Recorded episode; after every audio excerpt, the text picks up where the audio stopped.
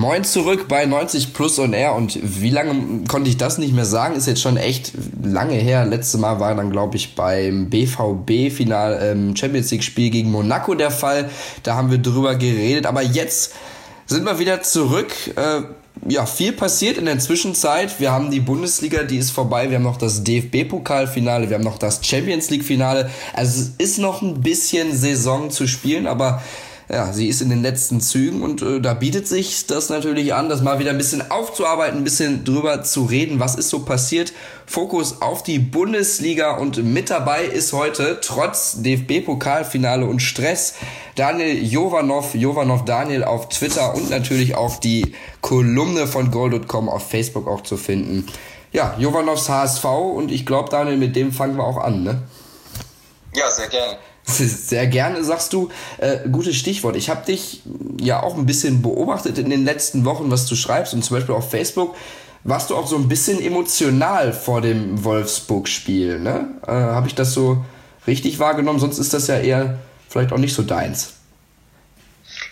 Äh, eher das Gegenteil. Eher das also, Gegenteil. Ich habe vor diesem äh, Wolfsburg-Spiel eine große emotionale Leere empfunden und das auch so im Nachgang dann eben beschrieben haben, dass man so emotional leer ist. Aber das ist natürlich nach so vielen Jahren Abstiegskampf und so engen Spielen und Bangen um die Existenz äh, geht das natürlich an keinem spurlos vorbei. Und jedes Mal, wenn man im Stadion ist, dann saugt man ja auch bestimmte Stimmungen und Emotionen auf und kann sich davon gar nicht, gar nicht frei machen. Und nach so vielen Jahren hat sich bei mir einfach so eine, so eine so eine emotionale Leere äh, breit gemacht, dass ich mir eben gedacht habe, ja gut, äh, wenn sie dann absteigen sollten, dann steigen sie halt ab. Oder wenn sie in die Relegation müssen, dann ist das halt so. Aber ich habe halt auch bei ganz vielen Leuten in und um den HSV ein ähnliches Gefühl festgestellt, was einfach eine Konsequenz dieser, dieser ganzen Periode ist, der letzten fünf, sechs Jahre, dass man da nicht mehr diese Emotionen reproduzieren kann, wie beim ersten Mal äh, Kräuter Fürth oder beim zweiten Mal äh, Karlsruhe. Also ich weiß noch, beim ersten Mal Kräuter Fürth da bin ich, glaube ich, um zehn Jahre gealtert und musste erstmal irgendwie kalt duschen danach, um wieder klarzukommen, weil das halt so, weil, weil ihm das so emotional äh, äh, nahe ging. Inzwischen ja, hat sich da so eine gewisse Distanz eben aufgebaut aufgrund der, der letzten Jahre. Das äh, war dann aber nach Abpfiff nicht mehr so. Also der HSV hat gegen Wolfsburg 2 zu 1 gewonnen, wie wir alle wissen. Und das wurde dann gefeiert wie die Meisterschaft. Und äh, da wurden dann wirklich dann doch nochmal diese Emotionen wachgerüttelt. Meinst du, auf Grundlage dessen kann man denn dann auch wieder so ein bisschen emotionale Nähe wieder aufbauen, auch von den Fans, die ja immer wieder da gewesen sind und die Mannschaft trotzdem immer unterstützt haben, trotz der gewissen Lehre. Meinst du, dass jetzt dieser Schwung mal mitgenommen werden kann? Wir hatten das zweimal führt, gab es einen Schwung, äh, Nicht-Abstieg, gegen Karlsruhe den Schwung, der wurde immer nicht mitgenommen. Könnte es jetzt der Fall sein? Also ich habe es auch in, in einem Beitrag mal beschrieben. Natürlich ist es so, dass vor einem Spiel oder wenn ein Spiel angepfiffen wird, dass man dann die ganze Stimmung wieder aufsaugt und wieder in diesen Modus versetzt wird, da mitzufiebern oder, oder das emotional mitzuerleben, äh, was dort auf dem Feld passiert. Aber so zwischen den Spielen hat sich da eben doch ein bisschen was verändert, äh, wie ich es vorhin schon beschrieben habe. Ob jetzt dieser Schwung mitgenommen werden kann oder nicht, ähm, hängt natürlich auch so ein bisschen davon ab, was die Verantwortlichen jetzt machen. Also ich habe sehr deutlich festgestellt, dass die meisten Fans oder Großteil der Fans einfach äh, genug haben von Träumereien, genug haben von Großangriffen auf dem Transfermarkt, äh, genug haben von großen vermeintlichen Stars, Balkan-Messis und Rekordablösen.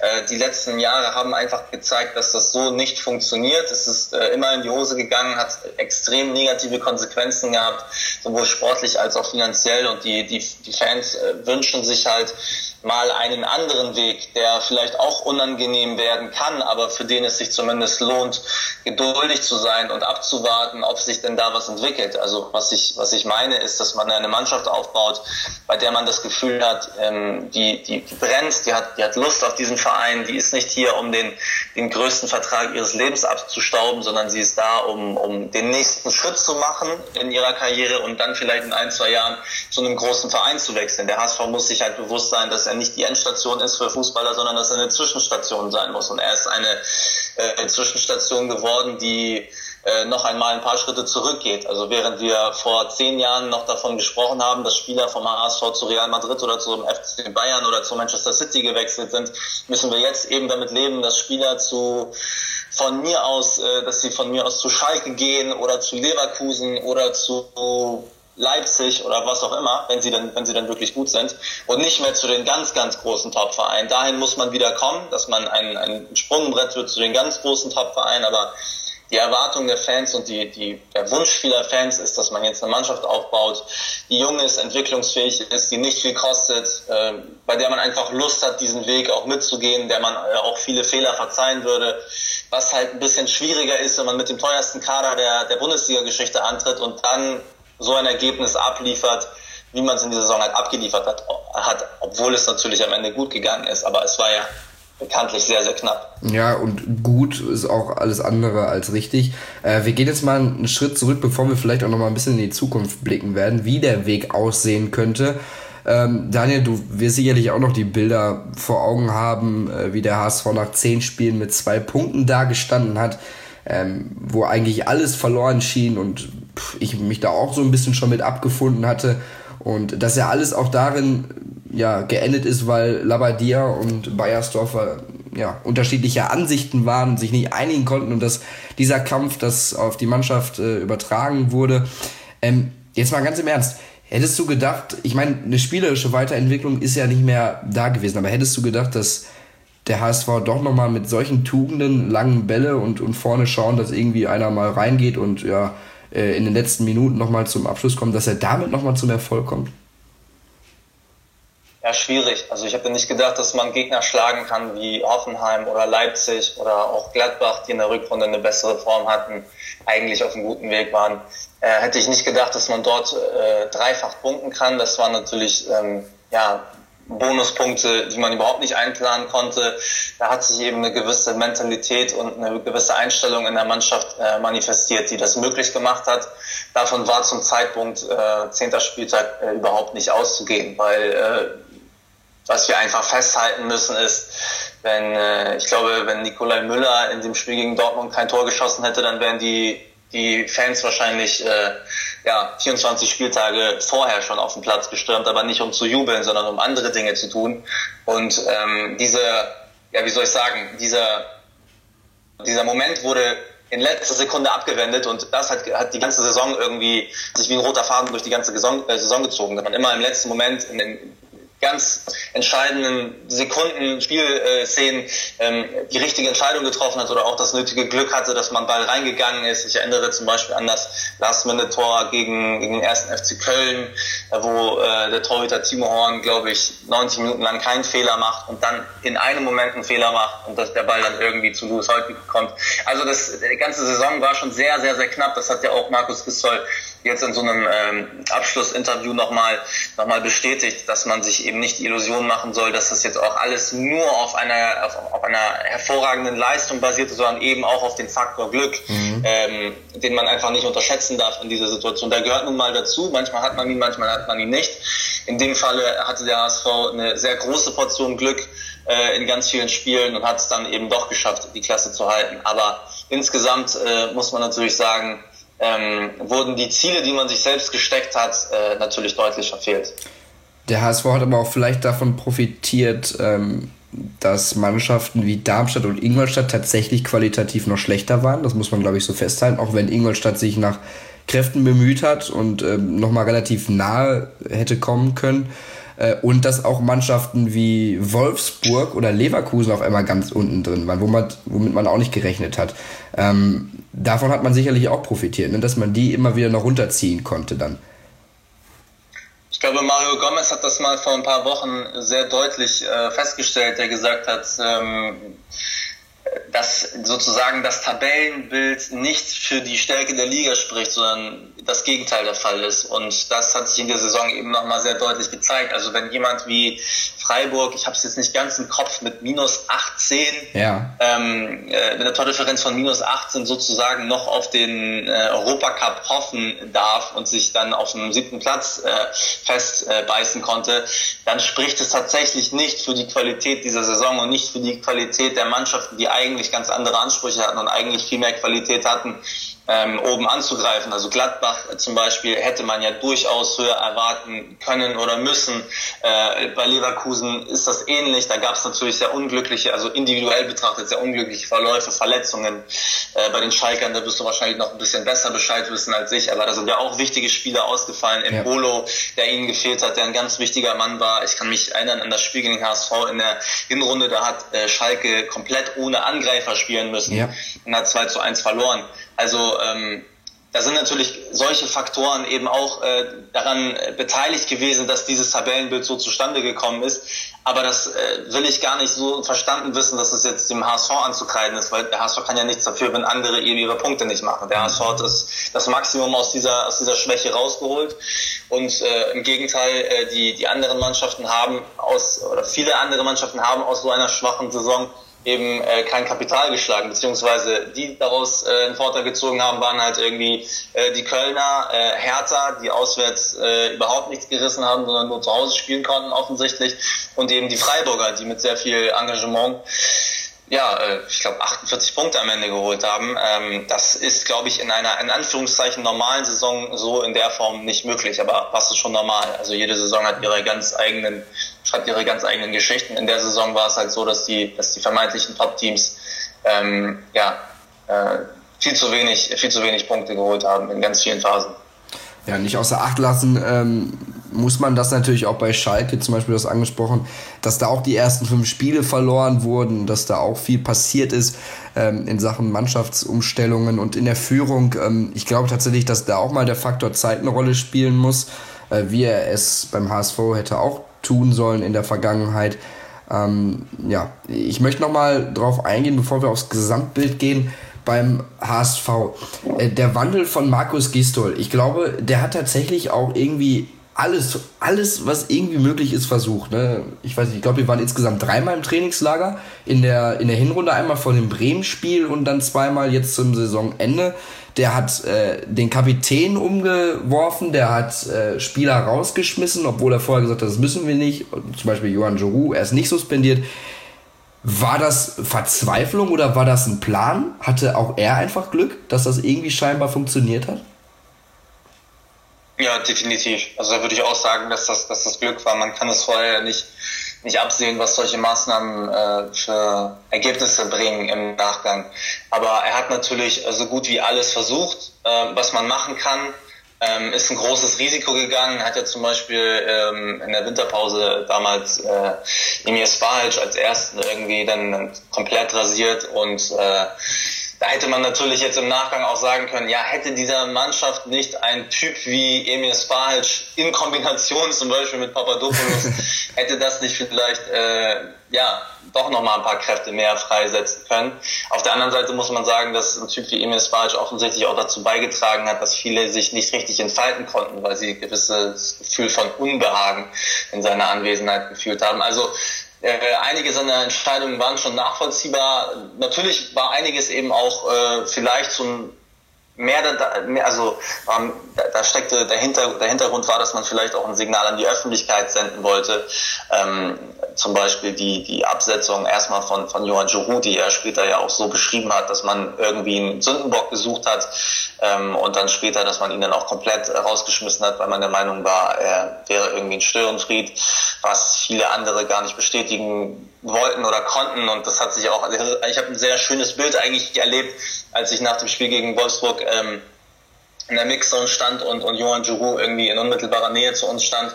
Ähm, also in Zivil gekleidet, jetzt nicht in Trikot mhm, oder so, sondern ganz normal. Und äh, wie, wie alle, fast alle Spieler irgendwie, die ihn gesehen haben, zu ihm gegangen sind, ihn umarmt haben und er sich mit allen irgendwie dann doch äh, recht gut verstand und es da, ich eigentlich gar nicht das Gefühl hatte, dass die ihn jetzt irgendwie nicht abkönnen oder dass er die total nervt oder so, hatte ich jetzt nicht den Eindruck, aber natürlich, ähm, viele Entscheidungen auch, um öffentlich ein Signal zu senden, die haben äh, dann letztendlich gegriffen. Äh, aber de facto Glück ist in dieser Saison eben ein ganz entscheidender gewesen. Ja, Stichwort Giroud, ich glaube, ich habe auch ein Bild gesehen, wo er dann auch sich äh, ganz lange noch mit Go Sakai umarmt hat, ne? also sein Nachfolger als Kapitän und äh, der hat ja auch hemmungslos geweint.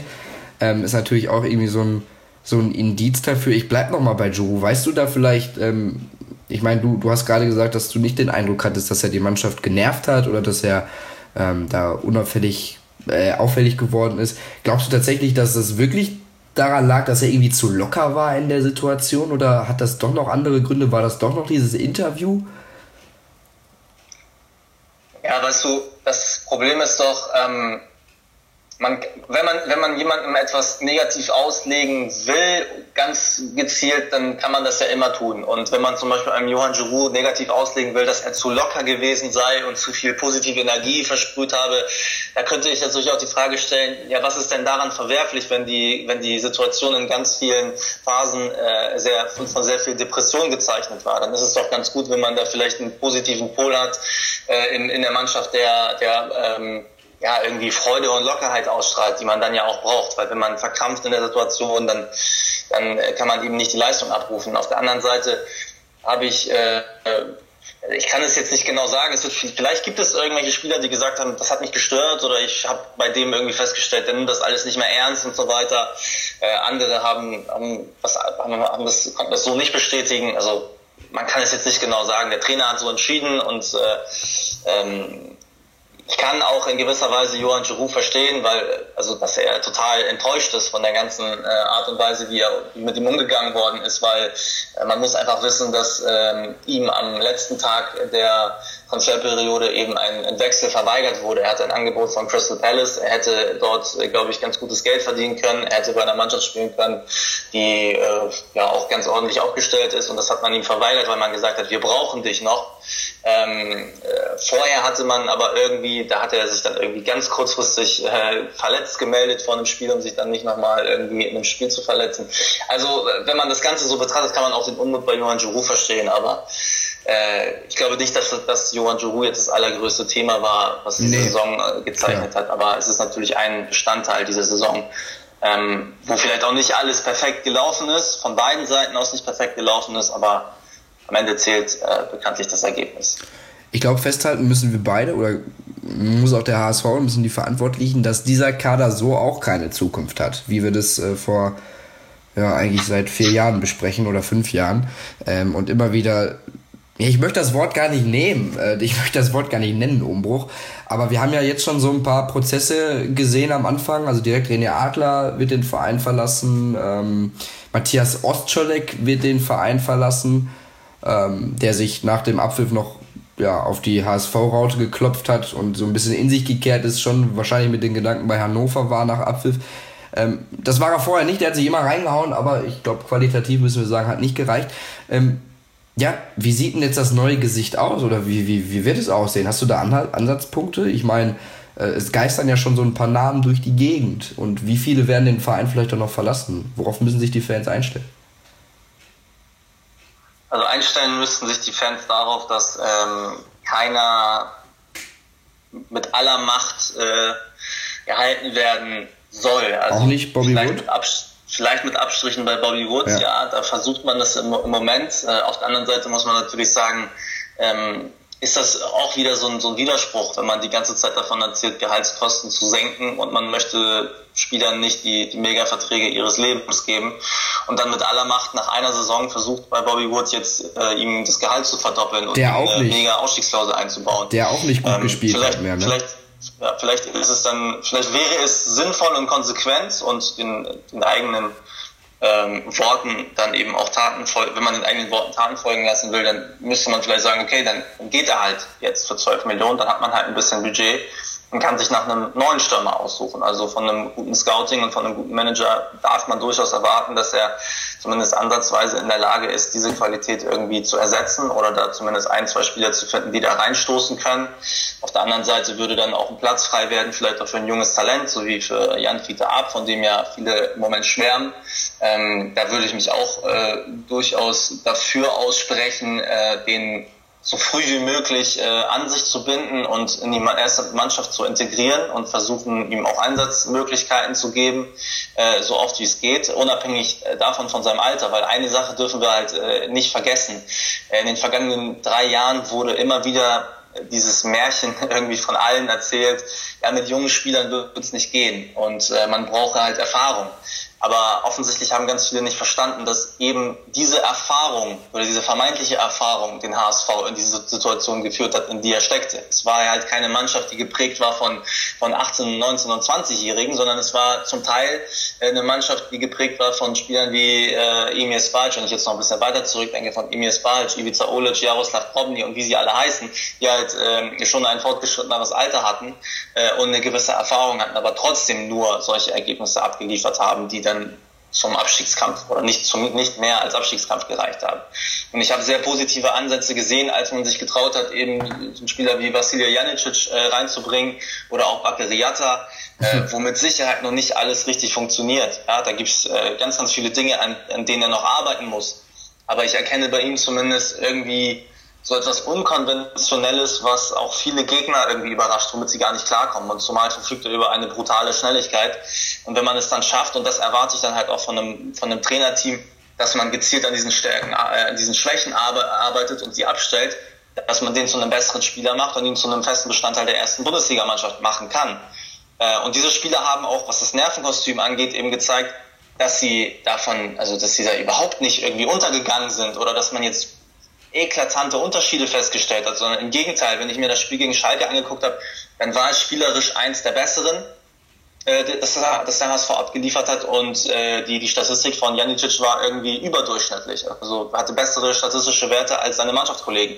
Also was spricht denn dagegen, diese Spieler dauerhaft einzusetzen? Also es gibt ja auch ganz viele Manager und Trainer, die die Theorie vertreten, gerade in Drucksituationen macht es sogar mehr Sinn, Spieler komplett neu reinzuwerfen, weil sie sich, weil sie sich gar nicht damit befassen, was alles passieren könnte und was sind die Konsequenzen, sondern die sind halt euphorisiert und, und auch geflasht von diesem, von diesem Status, jetzt Bundesligaspieler zu sein, debütieren zu dürfen und werden von dieser ganzen Euphorie getragen. Und damit stecken sie ja auch ganz, ganz viele andere dann an, wenn sie, wenn plötzlich das ganze Umfeld und deine ganzen Freunde dich irgendwie beglückwünschen, dann, dann schwebst du irgendwie auf einer Wolke und das kannst du bei einem 28-Jährigen, der seit vier Jahren im Abstiegskampf äh, steckt, kannst du so einen Effekt halt nicht herbeiführen. Insofern würde ich mich ganz klar dafür aussprechen, diesen Spielern ähm, deutlich mehr Einsatzzeiten zu garantieren. Und das würde auch bedeuten, dass man auf einigen Positionen dann eben nicht Spieler verpflichtet für 6, 7, 8 Millionen, die damit automatisch schon fast eine, eine Stammplatzgarantie haben. Hm. Wahrscheinlich dann auch ein Luca Waldschmidt, ne?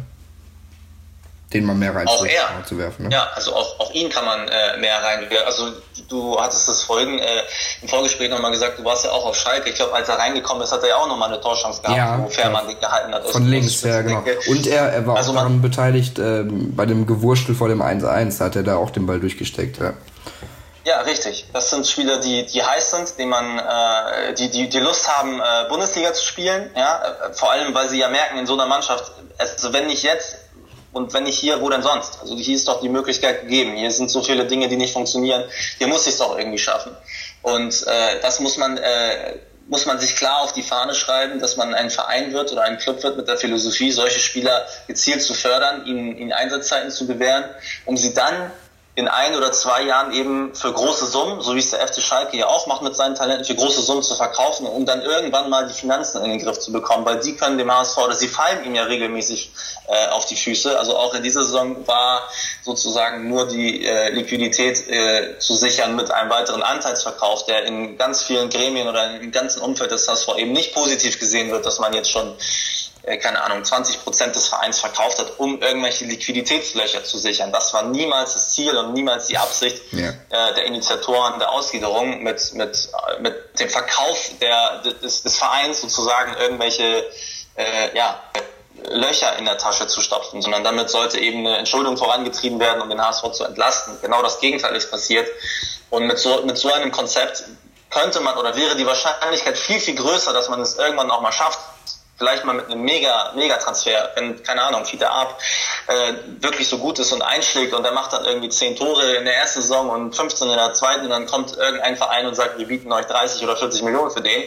Das war bei äh, Leroy Sané ja nicht anders. Dann kann man auf einen Schlag äh, sich schon äh, sehr vieler Probleme entledigen, entledigen. Und genau das muss die Strategie und das Ziel und die Philosophie des HSV für die nächsten Jahre werden. Weil alles andere, was gemacht worden ist, hat zu nichts geführt. Ja, und ich glaube, es ist jetzt auch alternativlos. Also du hast es genau richtig angesprochen. Ähm, was trotzdem so hängen bleibt bei mir zumindest im Hinterkopf, ist ja so, ähm, jetzt wurde die Saison wieder nur gegen den Abstieg gespielt mit, ich glaube, dem teuersten Kader der Vereinsgeschichte. Ähm, man hat von Europa gesprochen, ähm, offen, ehrlich und wollte eine Euphorie auslösen mit, mit Spielern wie Halilovic. Ähm, ja, was ist denn jetzt überhaupt noch möglich? Also der HSV ist doch finanziell sowas von abhängig und ähm, ich sag mal, geht das überhaupt so, so weiter in dieser Hinsicht? Ich meine, sportlich schaffen sie es ja irgendwie, aber die finanzielle Seite kann ja nicht immer nur von äh, Kühne gelöst werden. Und äh, ich sag mal, wenn das jetzt auch schief geht mit den jungen Spielern, wenn da keiner ist, müssen wir uns dann nicht mal dahingehend auch mal orientieren und, und weg vom Sportlichen und schauen, dass, ob da nicht irgendwas äh, auch dann mal dazu führt, dass man absteigen könnte, zwangsbedingt? Also die Möglichkeit bestand ja schon häufiger mal, dass man, dass man sozusagen finanziell bedingt äh, absteigen äh, hätte, hätte absteigen können, aber man hat halt sozusagen immer noch den, den Investor im Hintergrund, ähm, der das auch sehr wahrscheinlich nicht zulassen würde, solange er das kann. Mhm. Aber was man halt auch nicht vergessen darf, ist, dass, dass die DFL und dass alle anderen Vereine ja, also dass die schon massiv Druck machen, ist, glaube ich, mehr als offensichtlich oder mehr als deutlich äh, oder logisch, dass sie alle Druck machen und sagen, äh, Moment mal, wir alle müssen hier vernünftig wirtschaften und der HSV äh, wirtschaftet überhaupt nicht vernünftig. Der liefert irgendwelche Prognoseberichte ab und dann kauft er nochmal drei Spieler ein für 30 Millionen und verfehlt sein Ziel deutlich, was er vorher der DFL äh, vorgelegt hat und die Prognosen, dass die Prognosen überhaupt nicht eintreffen, äh, dass, dass dann die anderen Vereine irgendwann noch sagen, also hier wird ja nicht mit dem gleichen Maß gemessen. Also der HSV darf sich immer wieder einen Vorteil verschaffen dadurch, darf immer wieder sozusagen die Regeln brechen und es kommt dann der Investor und kauft ihm ein paar Anteile ab oder gibt ihm noch ein Darlehen oder verlängert das Namenssponsoring und oder was auch immer. Ähm, und äh, das werden die anderen Vereine eben nicht auf Dauer äh, tolerieren, dass es so weitergeht. Insofern wird man irgendwann auch von der Seite aus gezwungen werden, anders zu wirtschaften. Und das ist eben für mich im Moment die ganz große Frage, weil ich beim HSV äh, meine zwei unterschiedliche Lager zu erkennen. Also zum einen natürlich das Lager Heribert Bruchhagen, der mit dem Ziel äh, verpflichtet worden ist oder mit dem Auftrag verpflichtet worden ist, äh, die Finanzen zu ordnen und hier eine solide Basis herzustellen in der Zeit, wo er halt ist. Er hat ja nur einen sehr kurzfristigen Vertrag, der läuft ja nur, nur noch ein Jahr, also bis 2018. Aber dass er zumindest in der Zeit äh, die, die ähm, den Weg ebnet zu einer finanziellen Konsolidierung, zu, einer, zu einem maßvollen wirtschaftlichen Umgang mit den Mitteln, die man halt hat. Und auf der anderen Seite natürlich den Trainer, der nicht, äh, nicht aus Zufall irgendwie dem Investor besonders sympathisch ist, sondern ähm, ich glaube, dass Klaus-Michael Kühne über den Trainer äh, die einzige Möglichkeit sieht, noch weiterhin irgendwie Fußballmanager zu spielen, was er in den vergangenen Jahren ja auch gemacht hat beim HSV ähm, weil er mit Bruchhagen ja offensichtlich überhaupt kein Wort redet. Wenn man den ganzen Ausführungen äh, äh, ganz genau zuhört, dann wurde das mehr als deutlich, dass Bruchhagen und Kühne eben nicht miteinander sprechen, sondern dass die Kommunikation über andere Wege läuft, was ja schon mal sehr verwunderlich ist, weil das bei Dietmar Beiersdorfer ja ganz anders war. Der wurde ja ständig zu irgendwelchen Meetings in, in, auf Mallorca eingeladen oder in die Hafen City, äh, wo das Gebäude von, von ähm, Kühne und Nagel ist. Also ähm, dort erkenne ich zwei unterschiedliche Lager und ich ähm, bin mir noch nicht sicher, das werden die nächsten Wochen halt äh, zeigen, ähm, welchen, welcher Weg dann halt sich, sich durchsetzt. Also wird sich der Weg von Bruchhagen durchsetzen, der sagt, wir machen es jetzt anders oder wir müssen es jetzt anders machen. Dann, wenn man diesen Weg aber gehen will, dann hat man aber kein Geld, um neue Spieler zu verpflichten. Was zur Folge hätte, dass man eigentlich sich von Bobby Wood trennen müsste. Man müsste den verkaufen, um dann noch zumindest ein bisschen Spielraum zu haben. Das wird natürlich für ein großes Geschrei sorgen in der, in der, im ganzen Umfeld des HSV. Vielleicht werden einige sagen, ja, dann nimmt doch lieber das Geld von Kühne und behaltet doch Bobby Wood, ist unser bester Spieler. Ähm, auf der anderen Seite ist dann natürlich der Weg von Klaus-Michael Kühne, der weiterhin irgendwie den Anspruch hat, ganz, ganz schnell nach oben zu kommen. Das ist ja auch bei seinem Alter nicht verwunderlich. Ich meine, der ist über 80 also man wünscht ihm natürlich ein langes Leben, aber man weiß ja nicht, wie lange das geht. Also er möchte ja vielleicht auch nochmal irgendwie eine Champions League-Saison erleben oder vielleicht mal einen Pokalsieg oder was auch immer. Und dazu möchte er natürlich den ganzen Prozess äh, beschleunigen. Und wenn sich halt dieser Weg durchsetzt, auch in der ganzen Konstellation, die dort gewählt wurde, im Hintergrund mit, mit, mit einem Spielerberater oder mit einer großen Agentur und mit einem Ex-Manager, mit einer Kalmut, die da ja, mitgemischt haben oder auch immer noch mitmischen in, in gewisser Weise, dann halte ich dieses Konstrukt halt für äußerst fragwürdig und für nicht zielführend. Und äh, das würde wahrscheinlich wieder dazu führen, dass man zu einem, oder das würde wahrscheinlich wieder zu einem Bruch führen zwischen Vorstand und Trainer, so wie wir es in der vergangenen Saison erlebt haben. Mhm. Ähm, ob das dann so eintritt, das werden halt die nächsten Wochen noch zeigen. Es wird ja schon, jetzt schon spekuliert, dass man sich weiter, weiteres Geld von Kühne dann leihen möchte für neue Transfers. Ähm, ich würde dem HSV aber ähm, nicht dazu raten. Und ähm, vielleicht noch einen Satz dazu wenn Kühne dem HSV wirklich nachhaltig helfen möchte und nachhaltig etwas hinterlassen möchte, dann wäre dem HSV viel mehr ähm, gedient, wenn er große Summen äh, dafür bereitlegen würde, dass man die besten Talente des Landes, ähm, die man jetzt schon überhaupt nicht halten kann, weil Leipzig und Wolfsburg und wie sie alle heißen, deutlich mehr Geld bieten, dann wäre dem HSV mehr geholfen, wenn er das Geld gezielt dahin stecken würde, in Kombination mit dem Campus, der jetzt errichtet wird, um da in der A-Jugend und B-Jugend sehr gute Mannschaften aufzubauen, die dann perspektivisch in ein, zwei Jahren, ähm, also wo man dann die besten Talente oder mit die besten Talente des Landes hat, wenn die dann in die Bundesliga aufsteigen, dann hätte man eine Mannschaft, auf die man sich wirklich freuen kann und dann wäre dem HSV auch langfristig gedient. Der HSV könnte sich finanziell äh, äh, entschulden, äh, indem er die Spieler irgendwann zu Geld macht oder sie verkauft äh, zu, zu, zu größeren Vereinen, als dieser Weg, der bisher gegangen worden ist. Das haben wir ja eben schon gesagt mit den Halilovic und Kostic äh, dieser Welt. Ähm, wird es halt so nicht, nicht funktionieren, wenn nicht alle hinter diesem Konzept stehen. Du, ich bin absolut bei dir. Äh, ich habe mir die Frage auch gestellt, ob da nicht ähm, theoretisch auch dieser Bruch wieder entstehen könnte. Ähm, ja, bleibt abzuwarten, da gebe ich dir recht. Wir haben jetzt auch sehr viel über den HSV geredet und ein wenig auch schon den Rest der Liga angerissen. Ähm, machen wir das doch mal so ein bisschen mehr, machen wir das doch mal ein bisschen intensiver. Gehen wir, gehen wir nach oben. Ähm, ich glaube, über Bayern müssen wir nicht viel reden. Da ist, ja, die fünfte Meisterschaft in Folge gefeiert worden, auch deutlich, aber ähm, der Rest ist jetzt eher so semi gelaufen für die Münchner. Die werden sicherlich auch ähm, anders auftreten in der nächsten Saison, da bin ich sicher. Gehen wir einen Platz da, dahinter. RB Leipzig. Ähm, ich habe einen schönen Satz gelesen. Karlsruhe damals war ein Wunder. RB Leipzig äh, war ein Plan. Unterschreibst du das so?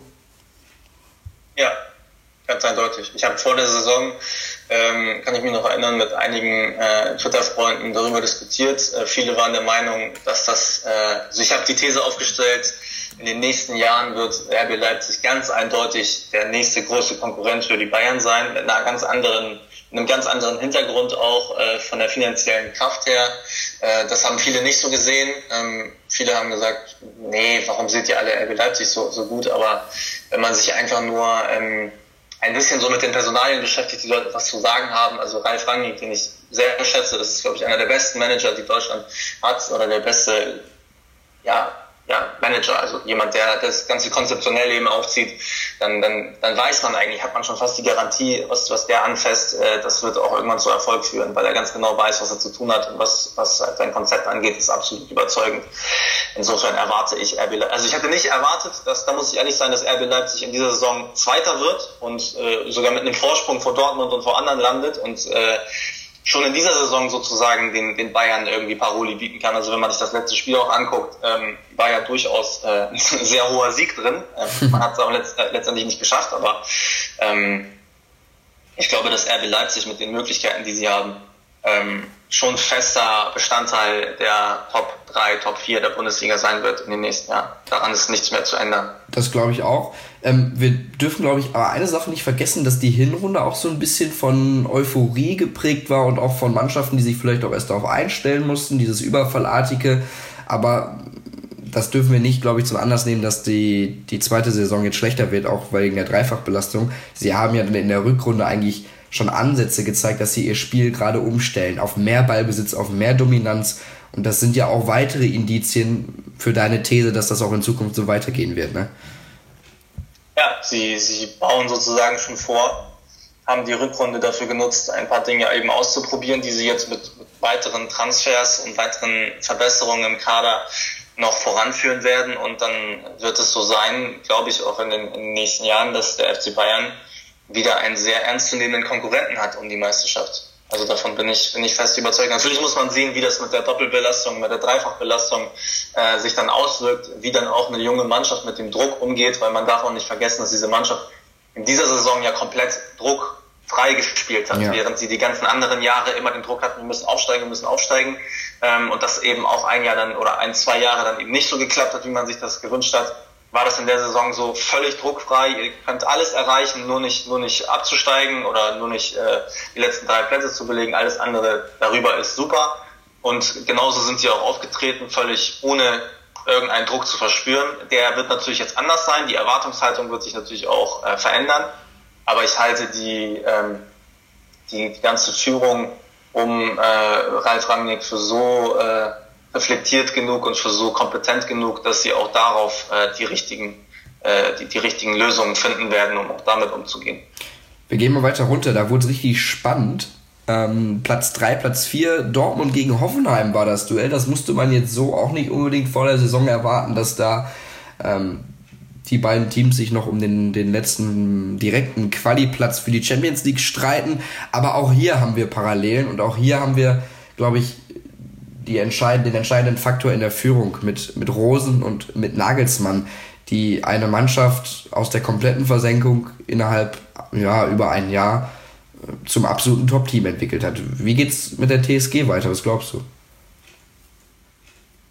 Also ich bin sehr, sehr angetan von der Art und Weise, wie Nagelsmann das macht ähm, sehr authentisch und auch da wieder der Beleg, äh, Erfahrung ist eben nicht alles und Erfahrung muss nicht immer ein Vorteil sein. Man kann ja auch Erfahrung haben und es 40 Jahre lang trotzdem falsch machen.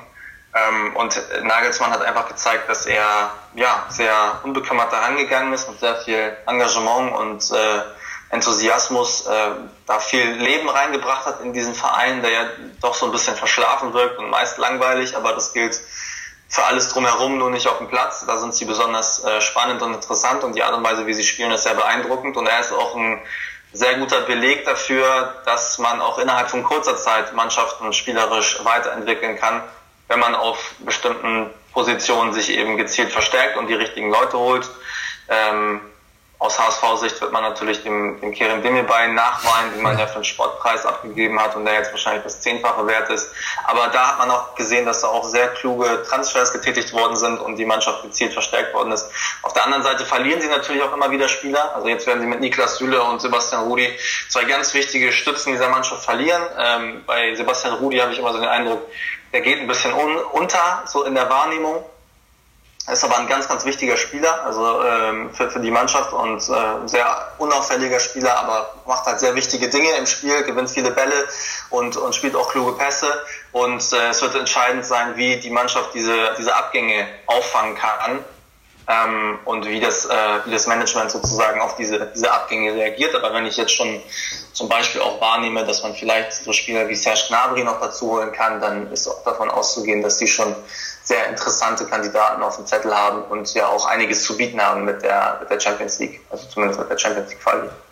Europäisch werden uns ähm, ja voraussichtlich im nächsten Jahr Freiburg, Hertha, Köln, Hoffenheim, Dortmund, Leipzig und Bayern vertreten. Gut, die letzten, ja, die haben, sind hochkarätig. Dahinter in Sachen Euroleague und dann auch vielleicht noch Champions League, das ist alles so ein bisschen Neuland, ne? Und äh, was, was kann man denn da überhaupt aus deutscher Sicht erwarten? Ich meine, Freiburg, Köln, Hertha, das hört sich auf den ersten Blick, ach, das hört sich auf den ersten Blick, genau. Ähm, nein, das sieht auf den ersten Blick nicht ganz so, ja, attraktiv aus. Auch da ist die Frage, wie die Mannschaften mit, äh, mit etwaigen Abgängen äh, klarkommen werden. Also wenn zum Beispiel die Kölner Modest verlieren, dann wird es sehr, sehr, sehr schwer, einen Spieler wie Modest äh, ansatzweise zu ersetzen. Und äh, auch da wird es eben die Frage sein, ähm, wie sie mit, mit, der, mit der Belastung klarkommen. Also wir haben es ja bei solchen Mannschaften äh, gesehen, wie zum Beispiel auch Augsburg oder Mainz, die es mal geschafft haben in die, äh, in die Europa League und dann die, die dann aber ganz böse abgestürzt sind, weil sie mit dieser, ja, dieser Art, der Art und Weise der, des Wochenrhythmuses nicht klarkamen. Ähm, das kann für diese Mannschaften bedeuten, wenn sie sich nicht entsprechend aufstellen und nicht entsprechend den Mut haben, den Kader auch äh, dahingehend zu verbessern und auszuweiten, dass es vielleicht in der nächsten Saison eben zu einem Absturz führen kann. Das haben wir ja schon häufig erlebt. Aber ähm, ja, also auch das, äh, wie wir es vorhin schon gesagt haben, ein, eine Folge dieser, also das Tabellenbild ist eine Folge dieser Saison, äh, in der die vermeintlichen Top-Teams äh, ja, viel zu viele Punkte äh, verloren haben auf unterschiedliche Art und Weise. Und äh, die Mannschaften Köln und Hertha vor allem ähm, werden es in der nächsten Saison, glaube ich, deutlich schwieriger haben als in diesem Jahr. Und europäisch gesehen, wenn Sie die beiden vertreten, also du hast jetzt angesprochen auf die, auf die Ligasituation, was meinst du, geht da? Ja, also ich, ich glaube, ich glaube nicht, dass dass jetzt Köln oder Hertha am Ende die Europa League gewinnen. Also das, äh, davon sind sie, glaube ich, weit entfernt. Aber es hängt auch immer davon ab, auf was für Gegner man stößt dort. Und äh, das ist jetzt auch nicht sozusagen die Creme de la Creme des europäischen Fußballs. Äh, da sind ja auch viele Mannschaften dabei aus unterklassigen, oder beziehungsweise nicht unterklassigen, sondern aus deutlich schwächeren äh, Ligen Europas, auf die man trifft. Und äh, in, der Regel, in der Regel muss man sagen, dass die, dass die deutsche Liga normalerweise doch ein bisschen mehr Qualität hat in der Breite und in der Spitze der, äh, der, der Kaderzusammenstellung, dass sie es zumindest äh, schaffen könnten, die Gruppenphase zu überstehen und, äh, und ähm, vielleicht ein, zwei Runden weiterzukommen. Aber einen Durchmarsch der beiden Teams äh, erwarte ich nicht. Ja. Dann gehen wir noch mal kurz ins Abstiegsgetümmel und das fängt ja eigentlich sozusagen ab Platz 9, 10 an. Ähm, da sind Mannschaften, wir haben das gerade schon ein bisschen angerissen. Wolfsburg äh, kämpft noch in der Relegation gestern. Du hast es wahrscheinlich auch gesehen, mit, mit mehr Glück als Verstand. Ähm, Leverkusen, Schalke, Gladbach. Ähm, wir können, glaube ich, eine lang, längere Liste weiterführen. Jetzt kommen zwei ja, relativ ambitionierte Aufsteiger hoch mit, mit Stuttgart und Hannover, die wir eigentlich so nicht direkt als ähm, wieder Abstiegskandidaten einstufen dürfen und auch, glaube ich, nicht tun, so wie wir das mal mit äh, Darmstadt, Ingolstadt und Braunschweig damals gemacht haben oder wie man das machen konnte. Das ist doch vollkommen offen da wieder für die nächste Saison, oder? Alles, Definitiv. Alles also ich erwarte auch, dass die, dass die Saison im nächsten Jahr ähm, ja, noch enger zugehen wird in, in vielen Bereichen der Tabelle, weil, wie du schon gesagt hast, mit Stuttgart und Hannover zwei Mannschaften aussteigen, die Substanz dahinter haben, die ja auch gezeigt haben, dass sie so einen Abstieg äh, verkraften können und äh, auch sehr viel Euphorie dieser Wiederaufstieg jetzt auch auslöst. Ähm, man hat bei beiden Vereinen äh, auf der sportlichen Ebene ähm, gute Leute. Ähm, der junge Trainer in Stuttgart hat ja auch, auch da wieder der Beweis, also Erfahrung ist nicht immer alles, ähm, dass man äh, dass sie, dass sie eine, eine, Grund, äh, eine gute Basis haben, auch was, was, was den Kader angeht. Und sie haben ja auch, äh, sind ja auch finanziell deutlich besser aufgestellt als Ingolstadt und Darmstadt. Das heißt, auch von denen kann man erwarten, dass sie sich vielleicht nochmal in der Breite ganz gut verstärken. Das gleiche gilt auch für, für Hannover, die mit Horst Held und Breitenreiter glaube ich, ein ganz gutes Team haben, das ja bei Schalke nicht ganz so unerfolgreich war, also deutlich erfolgreicher als das aktuelle äh, Duo dort.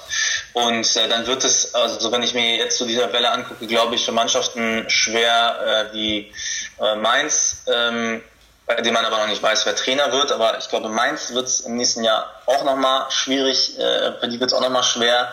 Die Frankfurter sehe ich auch gefährdet, die auch von einer sehr guten Hinrunde gelebt haben, aber in der Rückrunde komplett eingebrochen sind.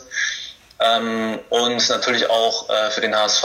Also das sind für mich so in erster Linie ja die bedroht, also die Vereine, die ich am, die ich sehr bedroht sehe, was, was den Klassenerhalt angeht. Also Stand jetzt. Wir wissen ja noch nicht, was in den nächsten Monaten und, und Wochen noch alles passiert, aber Stand jetzt würde ich sagen, dass es für diese drei Vereine im nächsten Jahr ähm, sehr schwer wird. Die Freiburger natürlich auch. Ja. Ob sie sich nach, die werden natürlich auch viele Spieler verlieren, so wie jedes Jahr. Aber bei Freiburg ähm, ist ja immer davon auszugehen, dass sie viele Abgänge sehr sinnvoll äh, kompensieren können. Ja, das sehe ich auch so. Ähm, ja, Daniel, wie verbringst du denn jetzt die ganze Zeit ohne Fußball? Also, wie, wie soll das gehen? Ich meine, es ist noch Confed Cup, aber. Oder hast du auch es, mal, hast du auch mal ja, ja, die Frage ist, gibt es überhaupt eine Fußball, so eine richtige fußballfreie Zeit? Also es sind ja jetzt, äh, haben wir ja nochmal ein Relegationsspiel, was man sich irgendwie angucken kann. Wir hatten die Europa League, äh, wir haben Champions League, dann geht der Confed Cup los, der jetzt mit Sicherheit nicht das interessanteste Turnier ist, aber man wird ja trotzdem irgendwie reinschauen. Ja, und dann geht schon wieder die, die Sommervorbereitung los. Also so eine richtig fußballfreie Zeit gibt es ja gar nicht. Also man wird ja immer mit irgendwelchen Fußball-News oder Fußballsachen äh, konfrontiert, äh, wird man immer konfrontiert mit solchen Dingen. Und äh, also wie ich die Zeit verbringen werde, das kann ich jetzt noch gar nicht sagen, aber da werden mit Sicherheit eben diese Themen irgendwie auf, auf, der, auf der Agenda stehen. Aber ein bisschen. Und natürlich die, ja. natürlich auch die, die Entwicklung beim, beim HSV, weil es Klar. ist auch nicht davon auszugehen, dass beim HSV jetzt erstmal, obwohl sie bis zum 6. Juni, äh, bis zum 6. Juli Urlaub haben, dass es jetzt äh, ein ruhiger Sommer wird, sondern da wird, sind ja ganz, ganz viele Dinge zu klären. Und äh, entsprechend wird da ja auch äh, vieles zu geschrieben werden. Das auf jeden Fall. Aber ein bisschen Urlaub muss auch sein, oder? Ja, klar. Ja, klar. Das mache ich dann aber vor dem Saisonstart. Natürlich. Ja. Das du. So meine, meine Tradition ist, vor dem Saisonstart nochmal Kräfte tanken. Also dann bist du wahrscheinlich auch beim, beim zweiten Trainingslager dann wieder nicht da, ne? So wie, so wie letzte Saison am Start. Da waren, waren das, weiß ich ehrlich, das weiß ich ehrlich gesagt noch gar nicht. Also die genaue Planung steht ja noch nicht fest. Also das wird sich dann noch, wird sich dann noch ergeben. Alles wo der HSV genau hinfährt und wo ich äh, eventuell dabei sein kann. Ja, das stimmt. Ja, mal gucken. Hoffentlich wieder in Hasewinkel. Das ist ja nicht so lange von mir. Da kann ich da auch nochmal vorbeischauen und mir direkt Eindrücke von vor Ort verschaffen und äh, da natürlich auch wieder ein klares Bild zu haben. Da haben wir alle über was ganz anderes geredet. Jetzt hat der HSV sich gerettet und äh, wir beide erwarten, glaube ich, auch wirklich wieder eine spannende Liga in der nächsten Saison und es geht halt auch, wie du richtig sagst, fast nicht mehr ohne Fußball. Daniel, danke dir für die Zeit, für das Bundesliga Roundup hier bei 90 Plus on Air und ähm, ja, nochmal der Hinweis für euch, ähm, Daniel zu finden bei Twitter, at äh, Jovanov Daniel, genau, so haben wir es, so rum.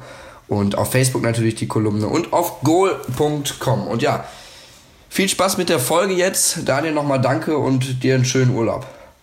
Sehr gerne, danke. Macht's gut und bleibt